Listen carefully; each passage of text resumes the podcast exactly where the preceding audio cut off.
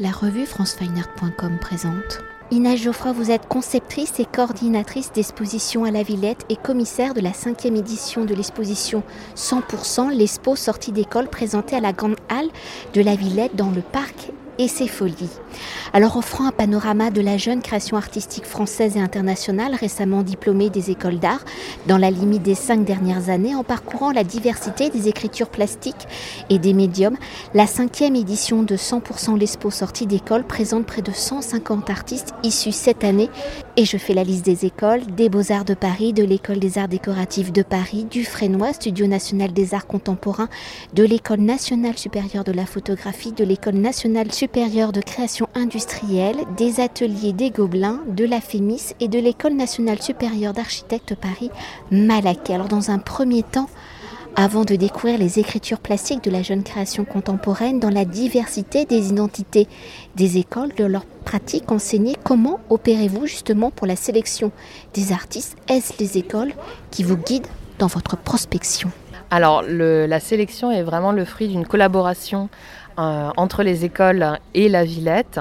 Ils nous proposent une présélection de plusieurs artistes et nous allons réfléchir ensemble. Euh, à vraiment avoir la sélection qui pourra de un le mieux s'adapter euh, à l'espace de la Grande Halle de la Villette qui est assez particulier, euh, qui est très beau, qu'on a envie de mettre en avant, et également à, réfléchir à une sélection qui montre toute la diversité euh, des formations que présentent ces écoles et également des différents domaines, différentes disciplines, car il nous tient vraiment à cœur d'avoir un foisonnement dans cette grande halle en termes de domaines et de techniques. Et justement, comme nous ne pouvons pas nous attarder sur l'ensemble des artistes au regard de cette cinquième édition, comment se dessine cette scène artistique contemporaine? Y a-t-il des médiums privilégiés? Y a-t-il des thèmes qui se dégagent, des préoccupations communes aux artistes? Alors c'est vrai qu'on a remarqué au fur et à mesure des années qu'il euh, y a une appétence pour la vidéo qui se développe de plus en plus, ça c'est évident. On remarque que même si toutes les écoles ont, euh, on va dire, leur champ d'action et de, création assez défini, euh, on va retrouver vidéo et photo un petit peu de, manière très, très présente dans toutes ces écoles. Après, ce qui est la question des thématiques développées, j'ai envie de dire, et dans un sens heureusement, tous les jeunes artistes gardent vraiment leur univers propre. J'ai pas l'impression et j'ai pas envie de voir non plus euh, un effet un peu euh, d'une thématique qui reviendrait un peu euh, partout chez tous les artistes ou du moins on essaye dans tous les cas justement d'avoir une diversité à la fois donc je parlais des domaines tout à l'heure mais aussi, des, contenus des thématiques donc on est vraiment à chaque fois surpris en fait par, les différents univers que les artistes convoquent alors comme je vais pas vous demander de nous présenter quelques artistes en particulier.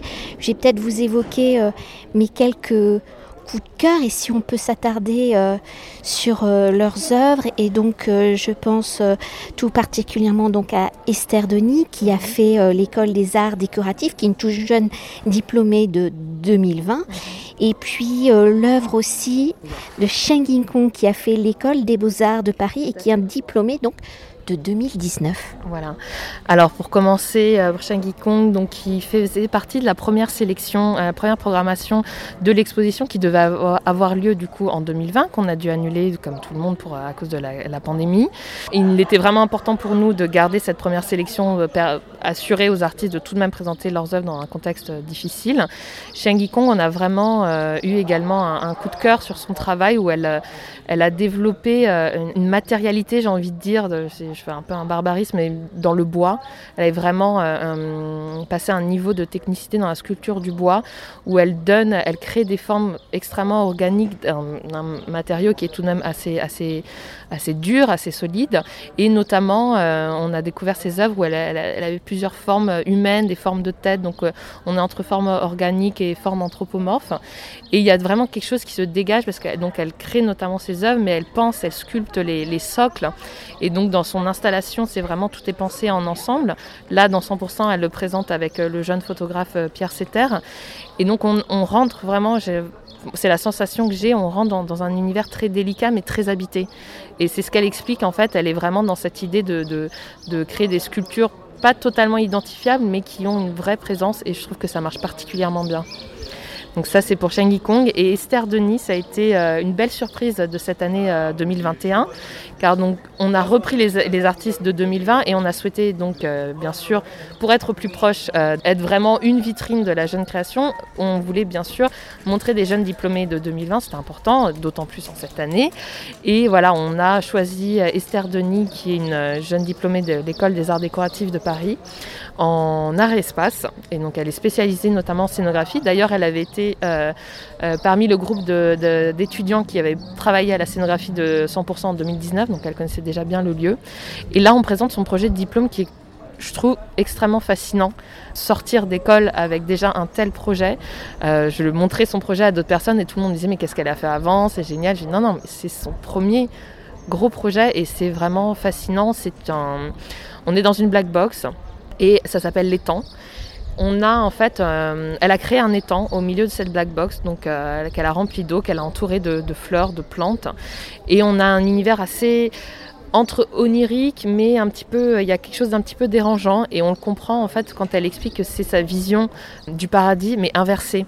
Parce qu'elle elle s'est beaucoup inspirée de tout ce qui est euh, donc l'influence et l'iconographie du diorama, euh, du miroir noir, pour donner cet effet en fait de, euh, double réalité ou alors de réalité inversée où c'est ce moment on va traverser en fait la, traverser une, certaine, une certaine limite en fait, la limite entre deux mondes. Ça c'est elle qui, qui l'identifie ainsi. Et en fait c'est à la fois très poétique et d'une technicité incroyable. C'est ça aussi que je voulais souligner pour une jeune artiste, parce que vraiment, en fait, c'est tout un système où en fait, on a cette, eau qui crée les reflets, on a un miroir au centre, on a deux grands, on a trois grandes sortes de miroirs qui vont faire euh, se euh, répercuter trois projecteurs. Il y a du son, il y a une caméra 3, en, elle a filmé en caméra 360. Enfin, c'est incroyable euh, le niveau de technicité et en même temps la finesse poétique qu'elle arrive à conjuguer dans cette installation. Voilà, faut vraiment la suivre. Et peut-être parler d'un autre artiste parce que la peinture revient un peu quand même en avant. Hein. Elle, sort, enfin les, les artistes retournent à l'atelier. Peut-être parler de Jean-Charles bureau qui fait là une installation avec ses œuvres picturales. Tout à fait. C'est ça qui est assez intéressant, c'est que voilà, il a la formation vraiment atelier, peinture, format toile euh, assez classique, mais d'emblée, il me semble dès son diplôme également, il a tout de suite pensé ces toiles comme euh, une forme plastique. Euh, C'était pas un simple support, ce sont des formes plastiques qu'il qui, déploie dans l'espace. Donc en fait, c'est un système très simple, très ingénieux, d'équerre qu'il va mettre derrière, derrière ces toiles qui vont tout simplement lui permettre de décoller les toiles du mur et de leur donner, voilà, elle rend en 3D, elle rentre dans l'espace. Et là, dans 100%, il, on lui a donné une grande simèse et il a fait un espèce de, une forme de spirale qui s'envole au fur et à mesure. Ces toiles se décollent au fur et à mesure. Donc il y a un effet très saisissant. Et les toiles sont vraiment les toiles de, de, figuration. Donc c'est l'entre-deux en fait est assez, est assez frappant et euh, c'est assez beau quand on connaît sa démarche. Donc il a été formé euh, aux Beaux-Arts de Paris et suite à son diplôme, il s'est formé également en apiculture. Et là, du coup, il a décidé euh, de s'installer à Marseille, où il a son, atelier à la Friche La Belle de Mai, et en même temps, il a ses ruches. Et il mêle vraiment de plein front ces deux activités. Il a notamment fait des installations où il présentait ses pots de miel. Et c'est assez beau, je trouve, euh, pour lui, en tant qu'artiste, de vraiment se présenter également en, tant qu'apiculteur. Et en fait, quand on rentre un petit peu dans son œuvre, dans son texte, c'est ça, en fait. C'est l'envolée de ses toiles, parce qu'il est tout le temps, en fait, dans ce bourdonnement, dans ce vol permanent de ces abeilles qu'il habite euh, au quotidien. Et une dernière chose, hein, dans la multitude hein, des formations, des écoles et de la diversité des pratiques des artistes, pour mieux appréhender cette jeune scène artistique contemporaine, comment avez-vous articulé l'exposition? Le parcours se déroule-t-il par, maintenant je l'ai vu donc je le sais, par les écoles, par les médiums utilisés, par les sujets explorés, par les artistes? Et dans cette diversité, avez-vous pu construire un récit? Si oui, quelle est donc son histoire? Alors, le parti pris euh, de la scénographie de 100% est euh, de ne pas être thématique. On souhaite vraiment euh, laisser parler les œuvres d'elles-mêmes. On souhaite créer un peu une forme de, choc esthétique en mêlant ben, des œuvres très beaux-arts, type peinture, toile, avec à côté une, une scénographie de, design industriel. Et il me semble que euh, là, dans la Grande Halle, on est quand même sur 3500 mètres carrés. On a plus de 60 euh, artistes juste au sein de la Grande Halle. Euh, ça me semble compliqué de trouver une thématique pour des jeunes artistes à l'heure actuelle. Enfin, en tout cas, c'était notre point de vue, c'était notre parti pris. On était vraiment plutôt dans un, projet, dans un projet plastique, vraiment en se basant sur les œuvres des artistes et en se basant sur l'espace de la Grande Halle et sur, en fait, on est aussi dans une idée qui me semble très importante à l'heure actuelle, de on réutilise euh, nos anciens éléments de scénographie euh, lors de chaque exposition. Et c'est l'idée en fait de, voilà, de, créer cette synergie entre les œuvres, entre les éléments qu'on a et d'arriver à un résultat qui invite avant tout à la déambulation. C'était ça l'idée, c'était d'inviter à la déambulation, c'était d'inviter à la découverte. Volontairement, le, parcours est décentré, il est un peu désaxé pour pas avoir une aile principale. On voulait surtout pas avoir l'effet foire. On voulait vraiment que euh, pour certains de ces premiers jeunes artistes, c'est le tout premier pas dans l'institution. Et on voulait vraiment qu'ils découvrent euh, ce que c'était qu'une exposition à grande échelle. Donc voilà, ça a été assez libre et ça a été également le fruit d'une réflexion avec des étudiants en scénographie, des beaux-arts, de Paris-Malaquais et de l'école des arts décoratifs. Oui, parce que ce qu'on pourrait penser quand c'est une exposition dédiée à des artistes récemment sortis d'école, c'est que la scénographie reste, enfin le parcours en tous les cas reste très cloisonné par école et en fait pas du tout. Non. On voulait vraiment éviter euh, cet effet justement un peu euh, fin d'année, rendu de diplôme. Euh, voilà, c'était vraiment pas le propos. On monte des artistes récemment diplômés qui certes sortent d'école dans une, limite de 5 ans, on va dire, donc c'est plus ou moins large. Mais on est vraiment, voilà, on voulait vraiment être sur un projet d'expo de la jeune création et euh, surtout pas euh, amener une hiérarchie entre les écoles, surtout pas euh, amener de distinction. Alors de fait, par exemple, forcément les gobelins qui ont présenté beaucoup plus de vidéos d'animation, ils sont un peu plus ensemble dans un espace type black box où on peut gérer la lumière ainsi de suite, mais là c'est plus le médium en fait qui va amener ça. Pour nous c'était vraiment important de créer cette émulation. Et une dernière chose, est-ce qu'on peut parler des extérieurs qui est donc le parc et les folies? Oui, bien sûr. Alors, on a donc repoussé euh, d'un an l'exposition qui devait ouvrir en 2020, en voyant bien sûr en début d'année euh, la crise qui ne s'améliorait pas du tout. On, bah, on s'est dit que tout simplement, en fait, on avait une chance incroyable à Villette d'avoir ce grand parc qui, en plus, est traversé vraiment euh, par un, public très, très, très vaste, très large tous les jours. Et donc, on, voilà, on a souhaité le, développer, en prendre partie de cet espace-là. Et donc, on a proposé un challenge énorme à huit artistes qui ont relevé ce challenge un mois de nous proposer euh, une œuvre, une installation euh, en extérieur.